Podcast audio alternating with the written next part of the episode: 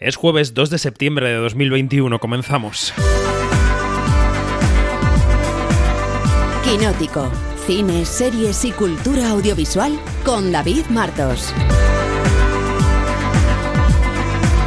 Onda Cero. Pedro Almodóvar sale victorioso de su paso por la Mostra de Venecia 2021. Ha abierto el festival con madres paralelas y en general las críticas a la película son positivas, sobre todo las internacionales, digamos. El director manchego es un activo brutal para nuestra cultura. Es quizá nuestro creador más internacional y lleva tres años aquí en el Lido elevando el nivel de la presencia española en el exterior. Esto ya no va de gustos cinematográficos o de que nos parezca tal o cual película, esto va de que en un mundo cada vez más interconectado, cada vez más competitivo, Almodóvar nos recuerda lo que podríamos ser si realmente invirtiésemos en cultura. Ojalá tuviésemos a 10 como Pedro Almodóvar abriendo festivales internacionales y cosechando las críticas que cosecha y llegando a los Oscar, por supuesto. Soy David Martos y esto es una temporada más Quinótico. Quinótico, Onda Cero.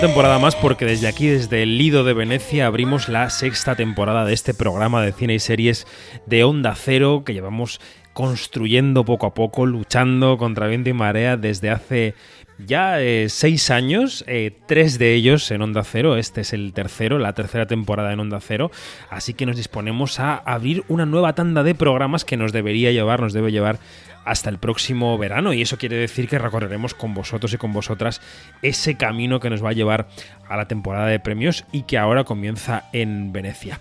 Enseguida recibiremos aquí en este estudio improvisado del Lido donde estamos inaugurando la muestra a tres observadores, abriremos observatorio especial aquí en Quinótico, pero antes queríamos reservar nada, un par de minutos para contaros, bueno, pues las intenciones que tenemos, ¿no? Para este año nuevo, para esta nueva temporada. Todos los programas eh, pues comienzan contando qué es lo que van a hacer, qué es lo que van a cambiar, qué van a mejorar, qué van a modular, mm, en fin.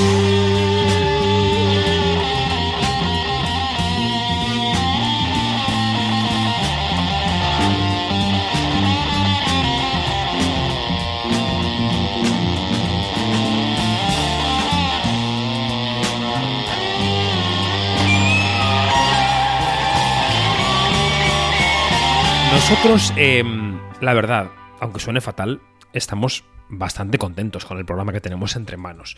Bastante orgullosos. Orgullosos de que hable de la industria. Esto nos lo han comentado mucho en los festivales en los últimos meses. Nos gusta que Quinótico hable de la industria, de lo que ocurre en la industria. Así que seguiremos hablando de los festivales, de los estrenos, de los rodajes, de lo que ocurre en la industria. Em, nos gusta también que haya voces distintas en Quinótico. Sabéis que hay voces habituales de Quinótico. Está Janine Pérez Arias, Begoña Donat, Alejandra Musi, María José Arias, David Noriega, David Iglesias, en fin. Eh, somos voces que vamos eh, retornando todas las semanas a Quinótico. Pues este, este año eh, queremos que haya más. Intentaremos que roten más voces, sobre todo en el observatorio. El observatorio vamos a intentar que se abra a otras voces, voces que quizá han pasado por Quinótico de manera más puntual, pero que vengan, que vengan para opinar de los temas de la semana, de los temas que intentaremos que sean más de fondo, un poco menos ligados a la actualidad rabiosa del titular y que nos permitan reflexionar sobre la clase de cine y de series que hacemos. Así que eso por un lado, diversidad de voces. Por otro, em, vamos a empezar a aplicar poco a poco una política distinta sobre los estrenos. Creemos que los estrenos proliferan, que los estrenos cada semana digamos que nos inundan. Hay semanas en las que se estrenan hasta 15 producciones o 20, incluyendo cines y plataformas. Y consideramos que mm, el papel de un programa como este debe ser el de guiar, en cierto sentido, el de seleccionar. Así que vamos a acotar un poco nuestra sección de estrenos, lo que se estrena.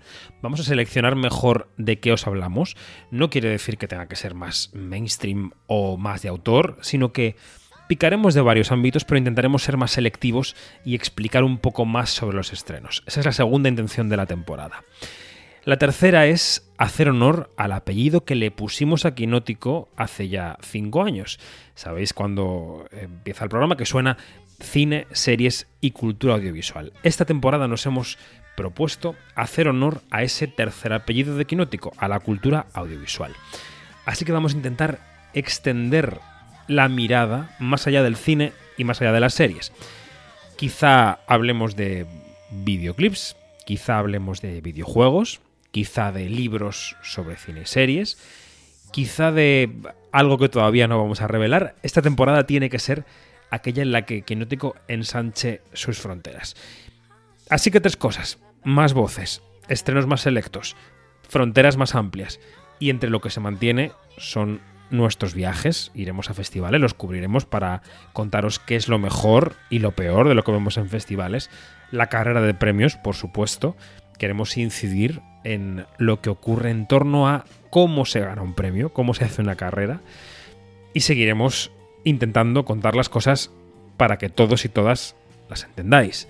Sabemos que no estáis en la industria del cine, sabemos que a veces hablamos de películas y series que no habéis visto, pero nuestro propósito sigue siendo bajar a tierra y que siempre nos acompañéis en el camino de lo que se ve en la pantalla, en la grande y en la pequeña. Todo esto, esta es la declaración de intenciones de Quinótico al arranque de la temporada. No es poco. Así que hay que empezar a ponerlo en práctica. Vamos a recibir ya a los observadores del primer observatorio, en este caso no en Bremen, sino veneciano, de Quinótico. Quinótico, David Martos, Onda Cero.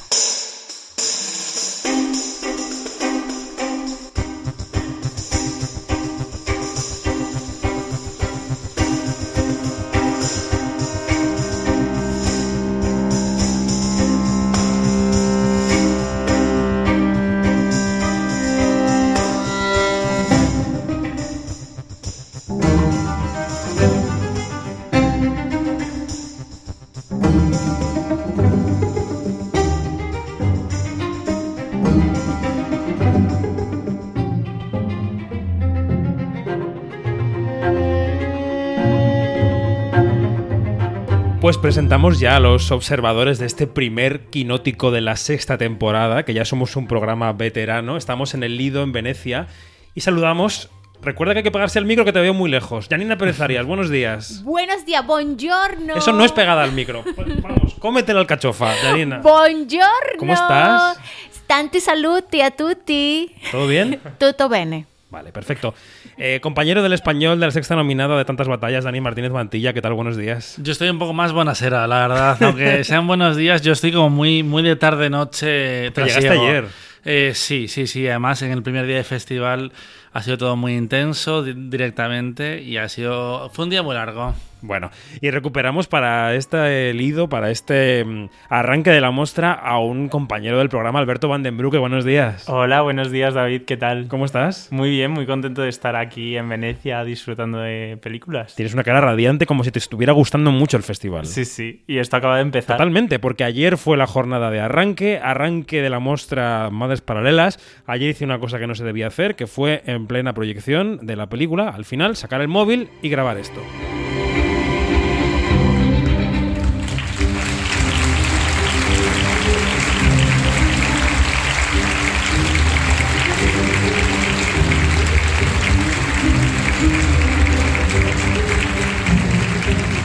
Bueno, aplausos contenidos, pero aplausos, aplausos de la prensa internacional a la película. Hoy ya no estamos embargados, ya podemos decir que nos ha parecido Madres Paralelas. Eh, yo creo que, que, antes de empezar a desguazar la película o a, retorcerla o a mirarla por donde queráis, vamos a escuchar el taller para que la gente sepa cómo suena esta historia de madres, pero no solo. Va a ser muy morena como tú. Es muy morena. En caso de duda, la única solución es hacerse una prueba. Yo no tengo dudas. Pero yo sí. No, mi amor, ya está. Cada vez la veo más étnica, ¿eh? Yo solo me acosté con Arturo. Pues entonces esa de tu padre. Uy, esos barquillos. El tiempo que hacía que no los veía. Bueno, venga, empezamos con las opiniones, porque ayer nos dieron mucha caña en Twitter, la gente no sabía por qué nosotros no opinábamos desde por la mañana, y es que la muestra de Venecia, amigos, hay un embargo, eh, tenemos un embargo hasta que empieza el pase oficial de la película. Vamos a empezar por Dani, que ha venido muy dispuesto, él tiene el día revuelto, pero, pero, pero ¿no has visto la película? Ah, vale. Pues me, me, ponía cara como de, ¿por qué empiezas por mí? No he visto no, no, la película. No, he visto la película, he visto la película. Eh, y de hecho, a mí es una película que me gusta bastante. Almodóvar es uno de mis directores favoritos y siempre que estrena es un evento ver una película de Almodóvar. Y con Madres Paralelas me pasaba lo mismo desde el principio, que en todo momento era consciente que estaba viendo una película de Pedro y solo por eso ya era algo especial. Eh, tenía cara un poco de miedo porque no sé hasta qué punto se puede contar o no se puede contar, porque es una película que efectivamente oculta en su campaña promocional una parte muy importante de la historia. Pero que ya a estamos informando a los compañeros sobre esa trama porque le hemos Vale. preguntado en las entrevistas, en la rueda de prensa ha salido. Quiero decir, da- dale, con ya todo. se puede hablar de que Dale con todo. habla de la memoria histórica y que es probablemente la película más política de Pedro Almodóvar, porque parece que él ha estado leyendo el periódico el último año y ha querido meter todos los temas que le han llamado la atención en Qué la mala película. persona eres. Con no, no, no, no, no lo digo como algo malo. Eh, eh, con mayor o menor relevancia, porque hay desde guiños a la manada, a la memoria histórica, a Sí. muchas cosas que han estado pasando. Y es una película como muy viva y que se nota cuando Pedro la estaba preparando. Bueno, él ha dicho que, eh, que la preparada desde hace muchos años. De hecho, en, en Los Brazos Rotos eh, de fondo sale el cartel con este título, que él ya preparaba este guion. Y, y de- decía que, que, que en aquella época, cuando él empezó, la prensa no hablaba de esto, ¿no? Él decía en la rueda de prensa que la prensa eh, había eh, ignorado este tema y que él había decidido llevarlo adelante y que ahora veía con sorpresa o con agrado que es un tema que está más trillado, que estamos todos un poco encima, ¿no? Vamos a escuchar cuál era su opinión eh, sobre la guerra civil eh, más tarde, porque vamos a poner una pequeña entrevista que pude tener con él ayer por la mañana. Pero, pero bueno, ya que hemos sacado este tema, de que la película se mete con las fosas de la guerra civil, eh, yo creo que no podemos ocultar más el, bofetón que le dio ayer a Mariano Rajoy, al expresidente del gobierno, en la rueda de prensa. En la película hay un momento muy explícito en el que un personaje, el de Israel Elejalde, dice eh, que Rajoy dejó sin fondos a la ley de la memoria histórica en España y que se jactaba de, ello, ¿no? Bueno, pues eh, Mariano Rajoy eh, era ayer el objeto del dardo, de este dardo, de Pedro Almodóvar. dijo, lleno de orgullo, eh, cuando hablaba de los presupuestos españoles, que para la memoria histórica había dedicado cero euros. Esto, primeramente, me parece el colmo de la torpeza viniendo de alguien que preside un, gobierno y un insulto superlativo.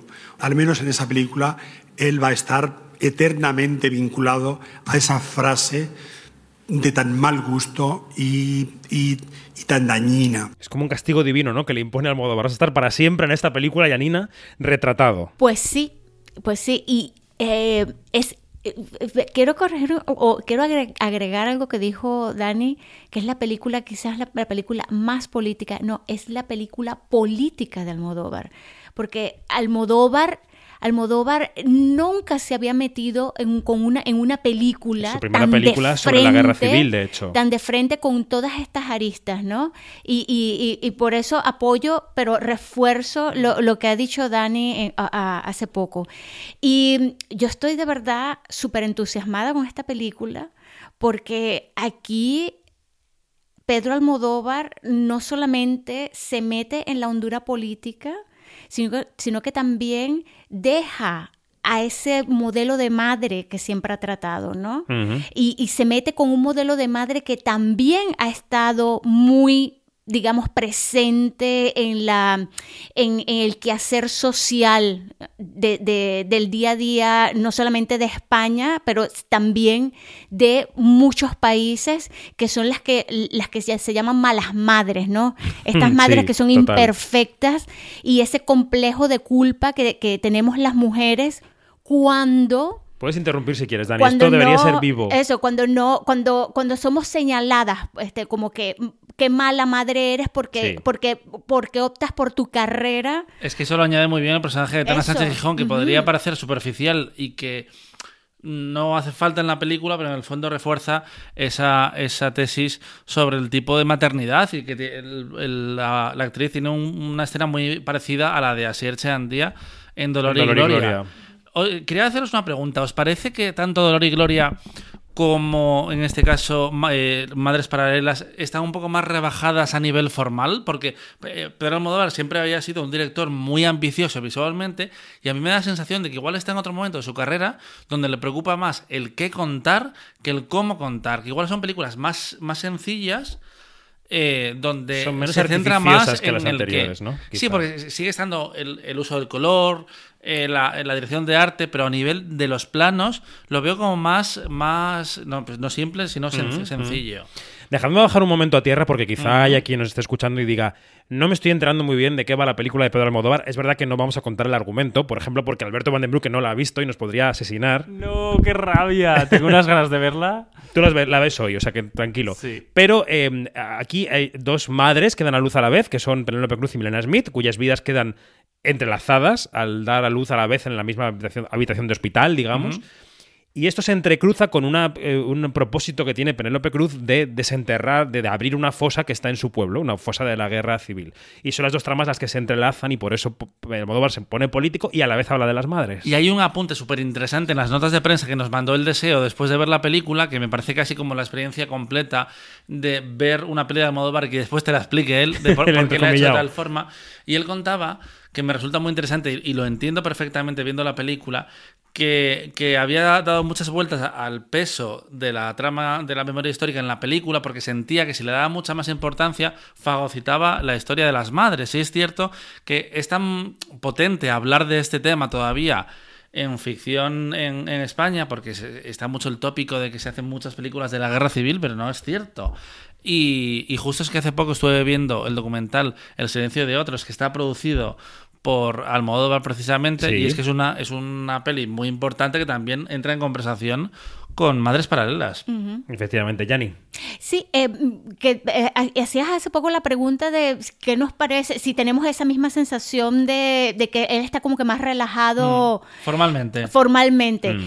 Lo que veo es que estamos frente a un Almodóvar que está en otro nivel. Eh, él ha alcanzado una madurez plena en el que se siente muy cómodo y es un maestro en el manejo del melodrama y rompe todas las barreras del, género. ¿sí? con esta película va mucho más allá.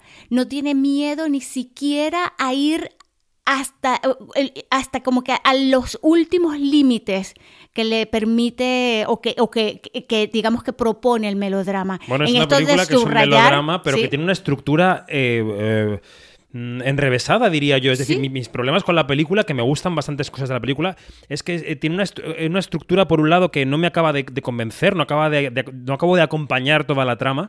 Y luego de tono, creo que es un tono que a veces es tan alejado de la calle, del Almodóvar que esperas, que a veces no, no, no, le sigues el pie a la película, ¿no? Pero ya llevamos muchos años que se dice esto de que Almodóvar tiene su propio lenguaje y sus películas suenan a solo al cine de Almodóvar y nada más. Hablábamos de la referencia. Es como ver una película doblada un poco. Sí, totalmente. Hablábamos de la referencia a Rajoy, que a mí me hizo mucha gracia la película porque dice el presidente Rajoy, dice Elejalde, y lo dice de tal forma que como que te saca un poco de la película. Pero que oyes a Pedro, oyes a Pedro diciéndolo. Almodóvar, claro, eso es él, él ahí detrás. Y es cierto que es su primera película abiertamente política en cuanto a los temas, porque su propia, la propia existencia de su cine en, es en- política, en los sí. años 80 y más adelante, pero sobre todo en los 80, era eh, 100% político.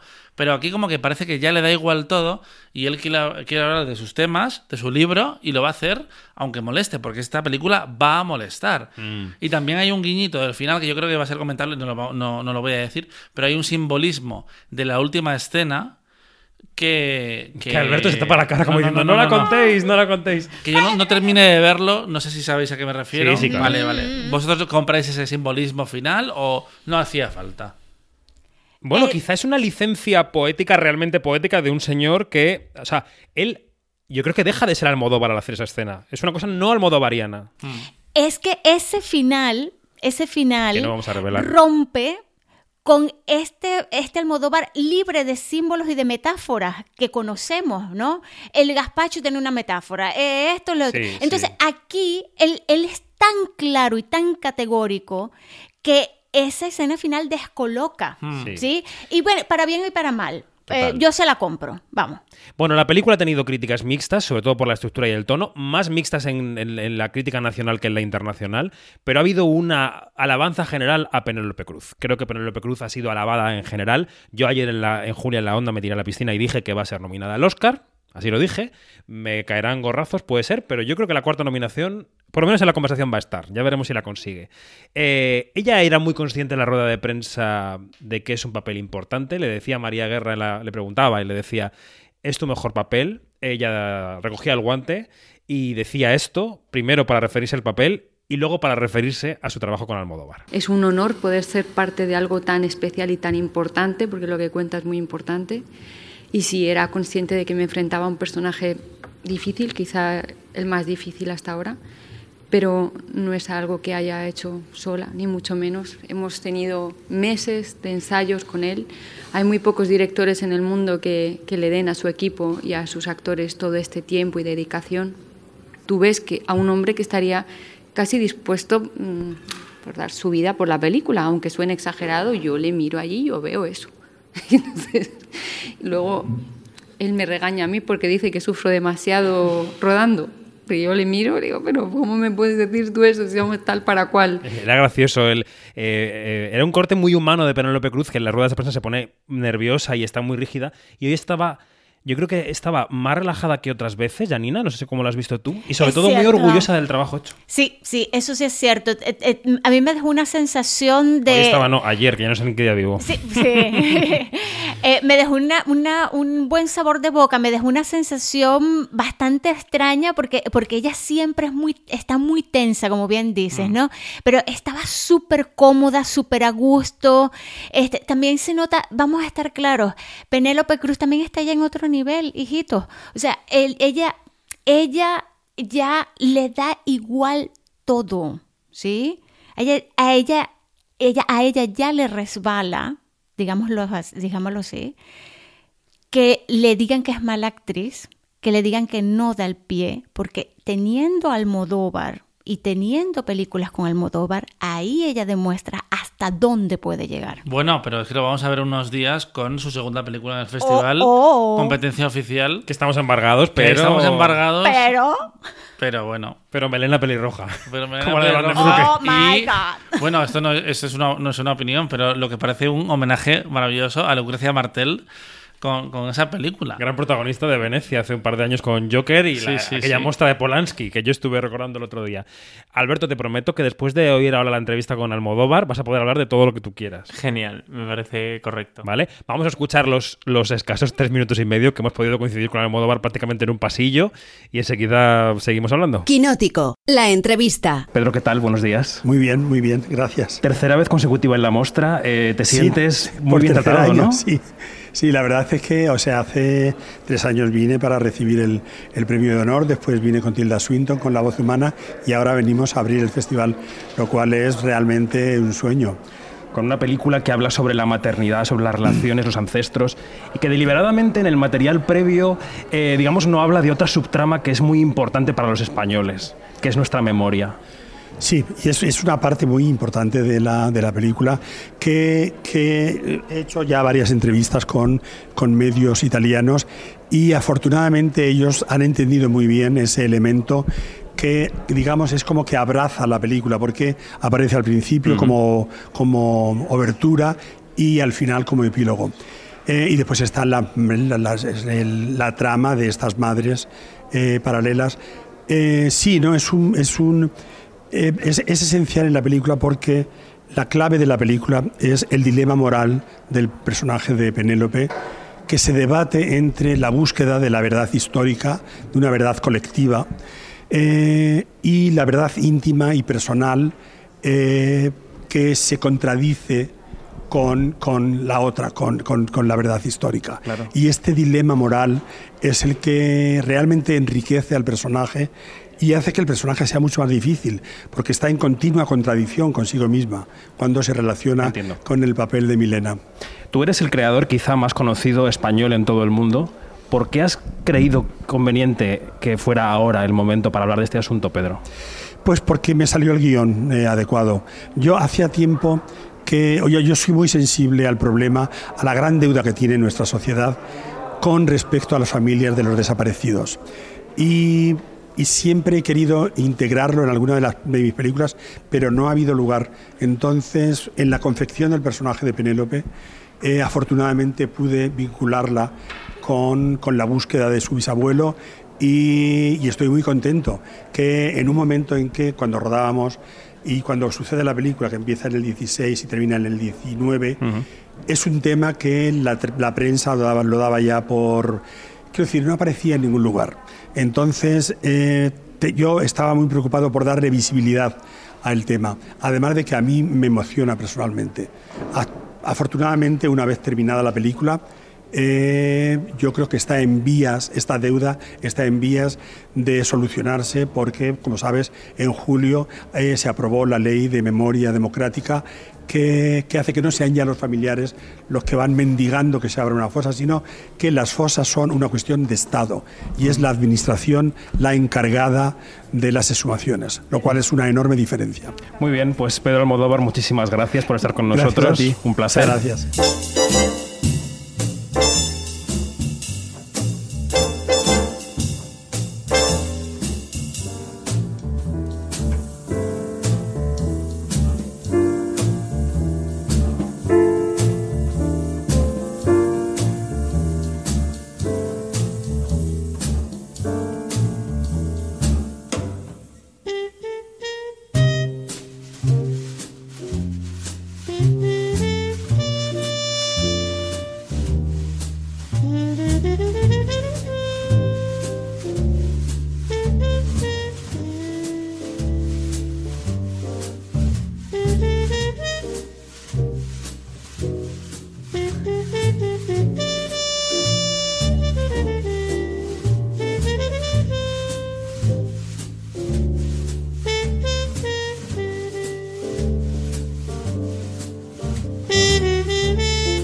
Pedro Almodóvar. Antes de abandonar el mundo Madres Paralelas, vamos a, rescatar la voz del ministro de Cultura, Miquel Iceta. Estuvo aquí ayer eh, y va de camino a los Juegos Paralímpicos y estuvo aquí para arropar en la, noche de apertura a Pedro Almodóvar y tuvo un pequeño encuentro con la prensa en plena calle, al sol. El pobre le hicimos sudar un poco y esto decía. Nuestro país es puntero y me alegra poder compartir con, uh, en este caso, con Pedro Almodóvar y todo su equipo, lo que ya es un éxito eh, que Venecia haya decidido abrir con Pedro Almodóvar es una señal clarísima de respeto a la obra de un cineasta, pero también contribuye a esa etiqueta de cine español, cine europeo, que todos tenemos la obligación de promover. Que, se ha quedado Dani con ganas de decir algo más de la peli. Que, que, se ha hablado de críticas mixtas, pero si te fijas, lo que ha salido de Estados Unidos es muy positivo. Sí. sí Variety, sí. por ejemplo, por eso ha he dicho que va a estar que nominada era su Oscar. mejor película en, en 20 años, desde todo sobre mi madre, que a mí me parecen palabras mayores. Porque muy mayores. Volver me parece una obra maestra, hablé con ella, me parece una obra maestra. Eh, La mala educación me parece una peli súper infravalorada pero que han salido muy buenos comentarios y yo estaba cotilleando Metacritic y las primeras reacciones son muy buenas. Se te olvidó Dolor y Gloria. También, también. A mí me gusta menos Dolor y Gloria que eh, volver, que hable con ella, que todo Sí, sobre mi madre, siendo una un gran película, siendo del grupo de las grandes eh, obras maestras. Sí, pero también este, digo Dolor y Gloria eh, tomando en cuenta eh, la, eh, la resonancia a nivel internacional Ah, no, que ha tenido. ¿no? Eh, eh, que eso es súper importante y que hace que las miradas internacionales se posen en Almodóvar también. Bueno, antes de la rueda de prensa de ayer de Almodóvar y de su troupe y de la entrevista conmigo y todo eso, hubo una rueda de prensa del jurado en la que Alberto Barbera, como siempre, pues presentó, el director de la muestra presentó a los miembros de los jurados, luego escucharemos al presidente del jurado, pero es curioso porque le preguntaba, eh, eh, creo que era nuestra compañera Ana de La Vanguardia, cómo es que había conseguido que Almodóvar eh, abriese la muestra y decía algo parecido a esto, algo parecido no, vamos a escuchar lo que decía. Ma è molto semplice. Eh, Considero Pedro Almodovar uno dei più grandi registi del cinema contemporaneo. Eh, per anni in realtà lo abbiamo corteggiato per convincerlo a tornare a Venezia dopo, la- dopo che aveva esordito col suo primo film proprio qui nel 1982, poi era stato in concorso nel 1988 con Donne sull'orlo di una crisi di nervi, che era stato in realtà l'inizio, il lancio della sua carriera internazionale. E poi ah, insomma, aveva percorso altre strade, era stato quasi sempre in concorso a Cannes perché come dire, il timing di realizzazione dei suoi film non coincideva con le date veneziane. Bueno, eso que ba- básicamente había perseguido a Almodóvar, que le había puesto un poco los cuernos con Cannes, o sea, a Venecia con Cannes, y que, bueno, él ha venido a decir, no lo ha dicho, que el León de Oro honorífico sirvió para primer contacto, luego el corto solidificó y él se comprometió a venir en competición a, la muestra. ¿Qué os parece como arranque de la muestra? ¿Os parece que es una película digna de arranque de la muestra, que la muestra ha hecho bien, eh, poniéndola en el frontispicio? Eh, Yanni, venga, dale. Yo creo que sí, yo creo que sí, es un gran acierto. No nos olvidemos que Almodóvar no es solamente marca España, Almodóvar es marca europea. ¿Sí?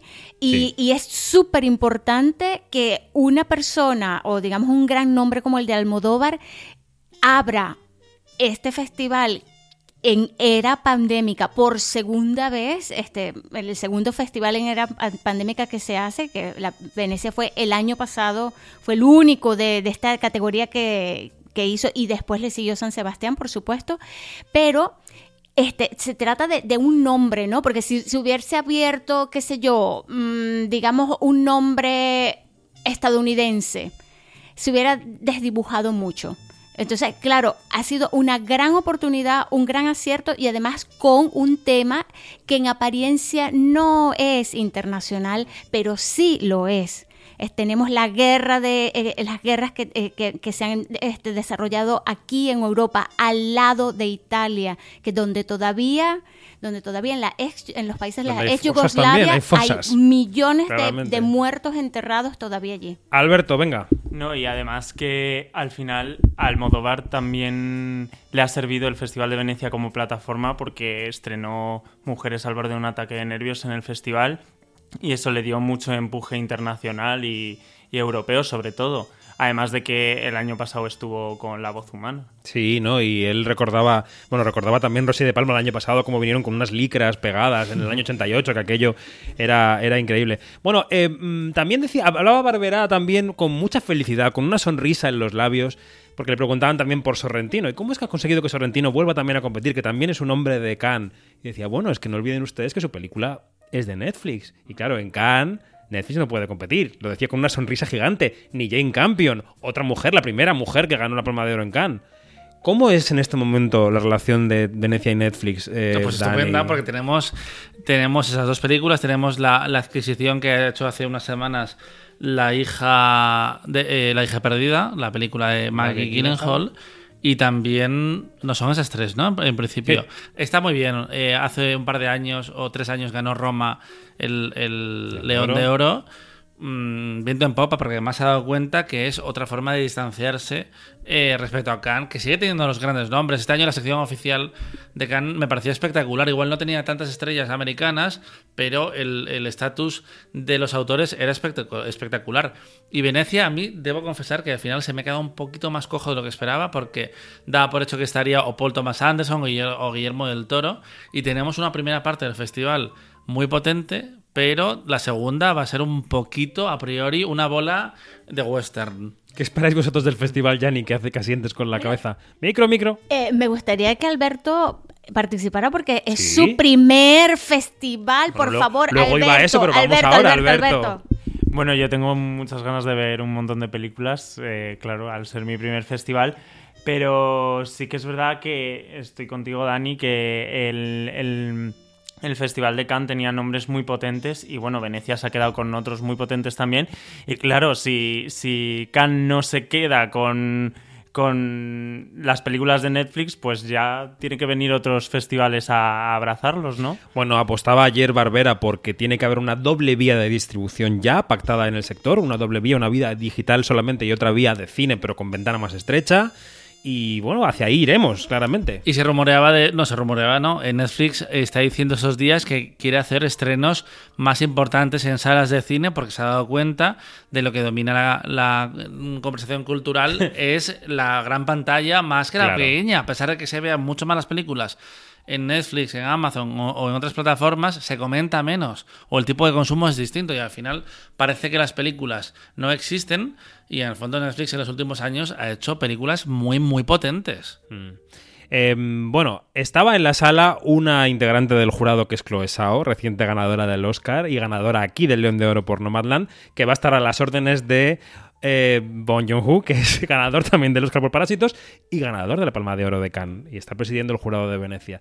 Vamos a escuchar a Chloe Zhao cuando le preguntaban cómo se sentía viniendo a Venecia, no volviendo, viniendo, porque nunca había venido a Italia, ni siquiera vino para recoger su León de Oro. Um, I, I'm just so honored to be, be here. I was, I was devastated I couldn't be here last year. Um, and to be able to come back, my first time in Italy. So that's very exciting. And to be back and, and uh, especially to serve under Director Bong and, and be with my wonderful jury members, friends. And, and I'm just honored. Thank you for having me back. Tengo curiosidad por ver qué piensa Chloe, Chloe Zhao de la película eh, de Jane Campion, la verdad. Ahora hablamos brevemente de The Power of the Dog, pero dejadme que escuchemos a Bong Joon-ho que le preguntaban cómo va a ser la deliberación del jurado, porque ya sabéis que la cosa asiática es como muy polite. Pues él decía que van a luchar. So I think me and all the jury members are ready to enjoy the great films selected here. Yeah, so we are ready, I think. We are ready to fight, maybe, in the very last day. Me encanta Janina que se parte cuando escucha Bong.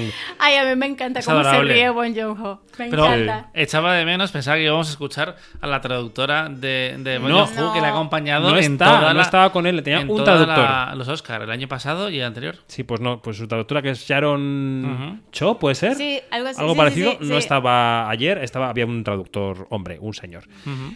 Bueno, pues eh, comienzan las películas, vamos a ir terminando ya este observatorio, pero bueno, la segunda película de la que podemos hablar, porque vamos a adelantarnos un par de horitas al embargo, no le va a importar nada a Alberto Barbera, porque los po- podcast se se consumen después de que los cuelgues, unas horas después. Hemos visto ya The Power of the Dog de Jane Campion, esa ganadora de la Palma de Oro que decíamos con el piano, eh, una historia ambientada en Montana, 1925, Benedict Cumberbatch es un vaquero rudo, eh, Kirsten Dunst es su nueva cuñada que llega a, su casa un poco a disturbarle la vida. ¿Qué os ha parecido, Dani? Venga. Pues yo he acabado dentrísimo de la primera película de Jane Campion en 12 años, que se dice pronto, pero desde Bright Star no ha rodado nada más que eh, Top, of, the Lake, la sus dos temporadas. Y la primera, la primera hora yo no tenía muy claro por dónde iba a ir la cosa, pero cuando de repente descubres de qué va a ir la película y cómo hay una relación que tú no entiendes qué quiere en cada momento cada uno de sus integrantes, yo estaba eh, living en todo momento. Living Las Vegas. Y en general me ha gustado mucho. Alberto. Claro, a mí lo que me ha pasado es un poco eso, que no sabía muy bien hacia dónde iba la película y entonces la primera mitad eh, me ha resultado como un poco atropellada, no, no, no entendía muy bien hacia dónde quería ir. Porque esta nueva cuñada viene con hijo a la, a la relación con el hermano de Cumberbatch y el hijo es, para la Montana del 25, es especial. Es especial, sí. Entonces, joder, al final es una película que, que retrata muy bien eh, la masculinidad del momento, pero, pero no sé si me gusta el puerto al que llega al final. Es un ensayo sobre la masculinidad y luego el, el título es una cita, creo que es bíblica, ¿no? O- Sí, que sale al final de la película, en plan, por cierto, se, se llama así por Se llama esto. así por eh, esto. por esta atención que como te, que te despistes un poco, no sabes No- por qué no- se no lo llama El pillas. poder del perro. Yanni. Pues sí, eh, yo me esperaba algo diferente de Jane Campion y digamos que me ha desconcertado con ese algo tan diferente, eh, un western muy alejado de Australia, eh, pero que recuerda mucho a esas llanuras, ¿no? Eh, y a esas montañas ahí inhóspitas. Y también en, esta película, aunque me ha des- desconcertado, también puedo, puedo ver ciertas características de, de esa masculinidad que ella trató en el piano. Y entonces, claro, allí yo encuentro eh, algunas, algunos, digamos, lazos de conexión con su filmografía pasada. Eh, pero sí, es desconcertante, pero digna de ver, eso sí. Es una adaptación de una novela de hace 50 años casi de Thomas Savage y no sabías muy bien eso, qué esperar. Pero, por ejemplo, a mí el que me ha gustado muchísimo es Benedict Cumberbatch, que lleva unos cuantos años. Pero porque está contenido. Está, Está como- contenido, pero, pero no siempre está contenido. Y aparte, él es inglés, te hace un, de un señor como muy americano. Que muy, masca tabaco. Sí, que masca tabaco y, y la tiene muy montada en general. De- Y se de- desnuda bastante. Se desnuda bastante. Que además se nota ahí el ejército, Es eh, método, el todo ejército es de método. Marvel. Exactamente. Eh, la dictadura de Marvel. Pero está, está muy bien. Pensaba que iba a ser una oportunidad para Jesse Plemons, que es un actor que lleva 10 años estando de secundario un montón de películas y creo que al final su personaje es más funcional Se queda más que otra cosa. Porque Kirsten tiene el, el personaje alcohólico. momento de desmayo. Que, que eso siempre mm, te va muy bien. Y luego Cody Smith McPhee, que es otro chiquito que también, yo me acuerdo que hizo un western con Michael Fassbender que estaba muy bien, pero que era un clave de comedia que se llamaba Slow West. Mm. Eh, y aquí también me parece que tiene un papel muy interesante, porque son muy ambiguos, tanto él como eh, Cumberbatch, que no sabes qué quieren de, de- de esa relación que, que se crea. Que tenemos que ir terminando, que a estos observadores de Quinótico les dices, vamos a quedar para grabar el podcast y dicen, no, no puedo, tal, y luego les pones el micro y no callan. Así pasa a es. Dani Mantilla. Sí, sí. Ronda rápida final, nos vamos hasta la semana que viene. Yanni, ¿qué es lo que más ganas tienes de ver en los días que nos quedan? Demuestra que son casi todos. Tengo muchas ganas de ver la nueva película de Michelle Franco, Sundown. Tengo muchas ganas de ver La Caja de Lorenzo Vigas, por razones obvias, venezolano. Y, y bueno, todo lo que nos queda, ¿no? Yo, yo tengo ganas de ver Spencer de Pablo Larraín. Porque Y la de Almodóvar, entiendo. Y la de Almodóvar, claro, pero eso ya hemos hablado demasiado eh, ahora. Yo, sin ser muy sorrentino, tengo mucha curiosidad por ver su primera aventura en la autoficción. Pues chicos, eh, yo tengo ganas de seguir charlando con vosotros, de, de cenar, de desayunar, de comer, de compartir festival, así que gracias por estar en Quinótico y hasta el jueves que viene. Adiós. Hasta luego. Quinótico, lo que se estrena. Durante toda mi vida, los diez anillos han dado poder a nuestra familia. Si quieres que algún día sean tuyos, tienes que demostrarme que eres lo bastante fuerte para llevarlos.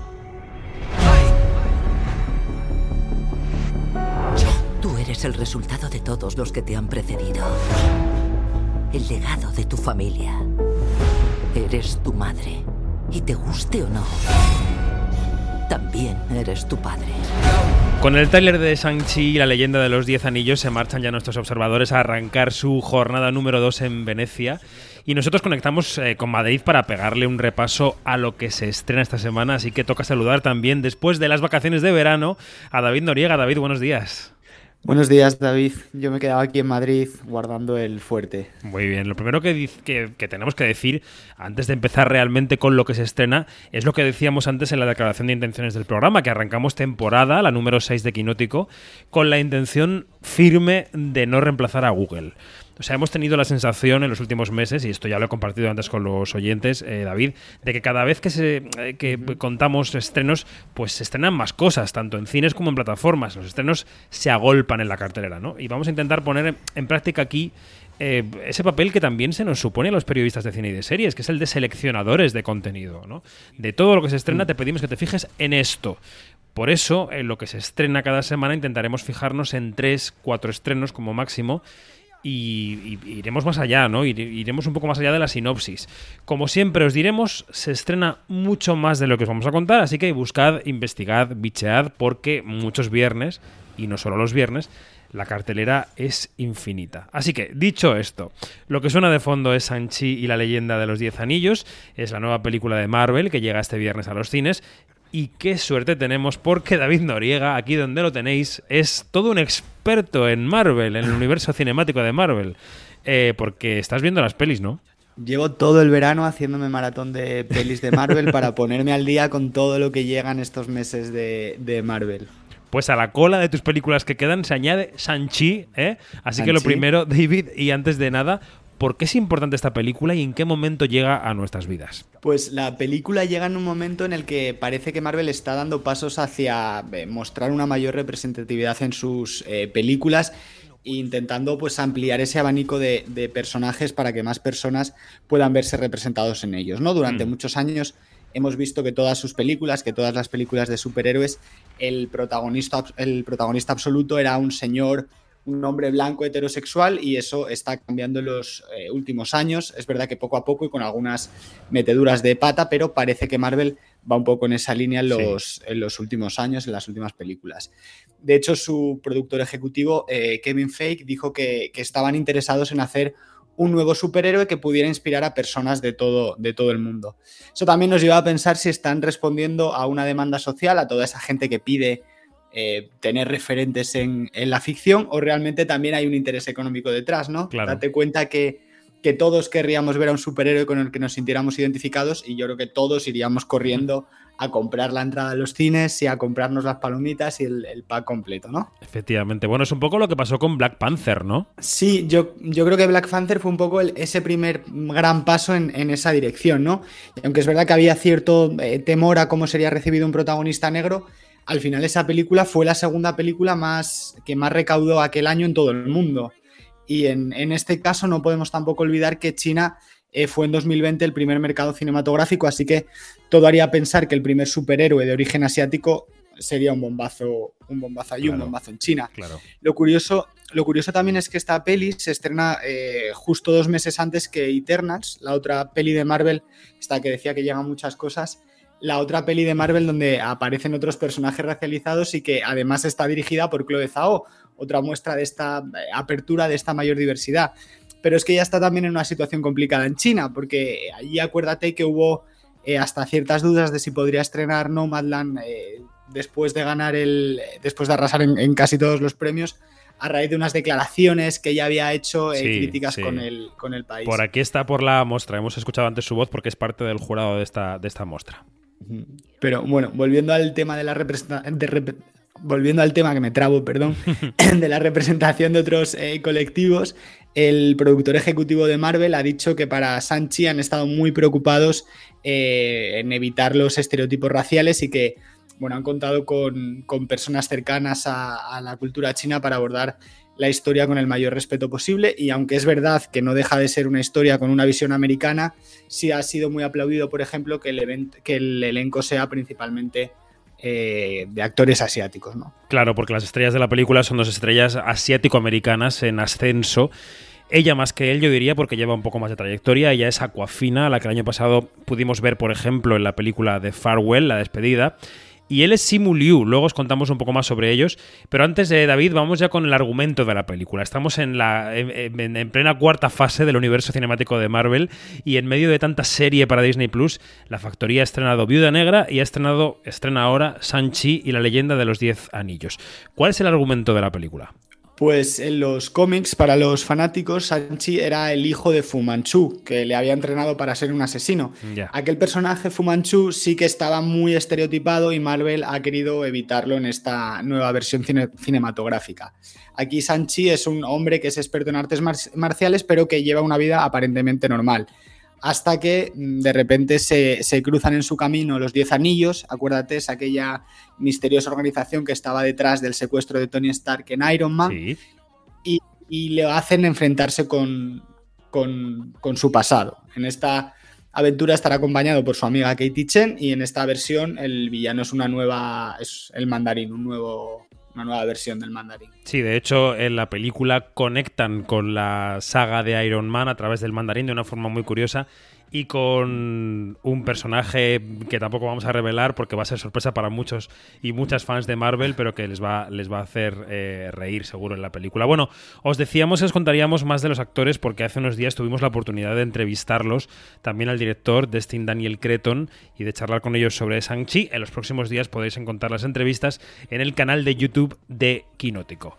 Así que esto es Shang-Chi y la leyenda de los Diez Anillos que llega a los cines eh, ya sabéis que Disney Plus ha venido estrenando eh, simultáneamente o no productos de Marvel, pero parece que estamos en la resaca de esa ola. Parece que ahora todo el mundo Netflix, eh, Marvel se dan cuenta de que la exhibición tradicional les puede traer también beneficios. Así que a ver, a ver cuánto dura. Vamos ahora con dos películas españolas con un fuerte protagonismo femenino. La primera es Chavalas, es el debut en la dirección de Carol Rodríguez Colás, pasó por el último festival de Málaga, allí hablamos con ella, se llevó el premio del público y es un canto al regreso al barrio, al barrio de los orígenes, a la vuelta a unos orígenes que despreciamos un poco cuando nos mudamos a los centros de las ciudades.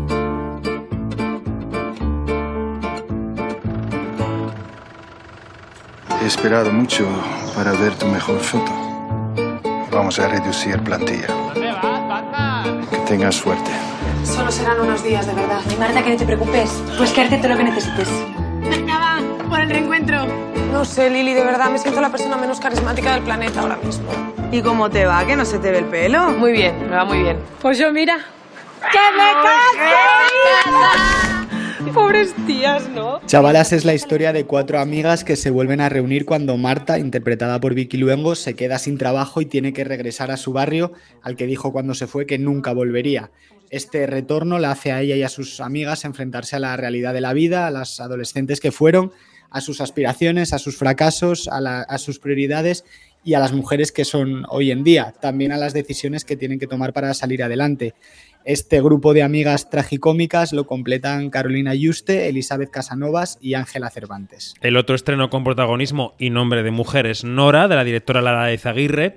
Esta película, que pasó por el Festival de San Sebastián el año pasado, en 2020, en cierta medida habla también de un viaje, ¿no? Habla de un viaje interior y exterior de reconciliación con lo que supone el entorno, con lo que supone la familia. Antes que nada, gracias por, por confiar en mi propuesta. Esta es la oportunidad de mi vida. No os podéis imaginar lo, lo importante que es para mí poder trabajar para... Pero eso no, no, no lo puede decir así. Parece desesperada. Bueno, pero es que un poco desesperada sí que estoy. You wanted to talk about the first trip here in the Basque Country. You are not understanding me.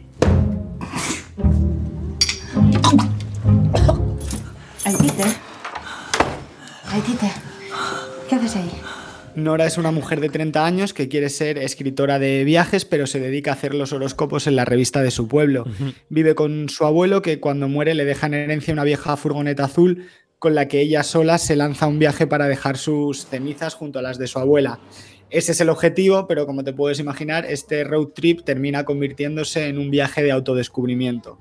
La película está protagonizada por Anne Picaza, Héctor Alterio, Ramón Barea y Clara Badiola, y por supuesto por los espectaculares paisajes de la costa vasca. Y ajustándonos a la intención de contar selectos estrenos cada semana, acabamos con un maestro del terror, James Wan, que este viernes estrena película. Vamos primero a situar a James Wan. ¿Quién es James Wan, David? Pues puede ser el hombre que más miedo nos haya hecho pasar. Puede ser. No- nos ponemos en situación, es director, productor y guionista y es el responsable de películas como Saw, Insidious o Expediente Warren. Pues James Wan estrena en España Maligno. The body of Dr. Florence Weaver was found brutally murdered in her home this morning. Did you know her? No, but I saw her die. I'm seeing things. I'm seeing murders. A mí ya me pone nervioso hasta escuchar este, este fragmento del tráiler. La película está protagonizada por Annabelle Wallis, que interpreta a Madison, una mujer que tiene visiones de asesinatos de personas a las que no conoce, pero que ocurren de verdad.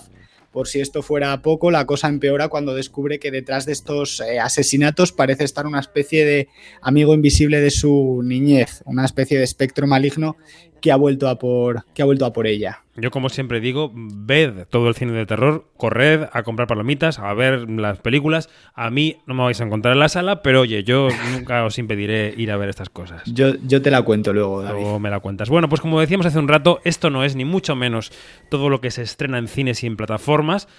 Me viene a la cabeza, por ejemplo, la nueva versión de Cenicienta con Camila Cabello en Amazon, pero bueno, gustos, los colores, hay mucho, mucho más y esa debería ser la aventura de cada semana, descubrir lo que se estrena. Aquí solamente os damos unas pistas para que os puedan servir de orientación.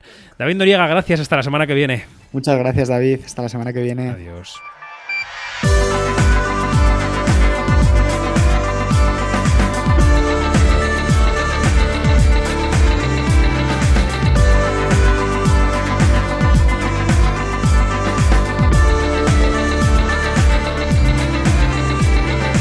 Nos vamos, más información en nuestra página web quinótico.es y en nuestras redes sociales donde somos arroba quinótico. Seguimos en la muestra de Venecia, seguimos en redes, desde aquí os saludamos también, seguro, si queréis, el jueves que viene en Quinótico. Adiós.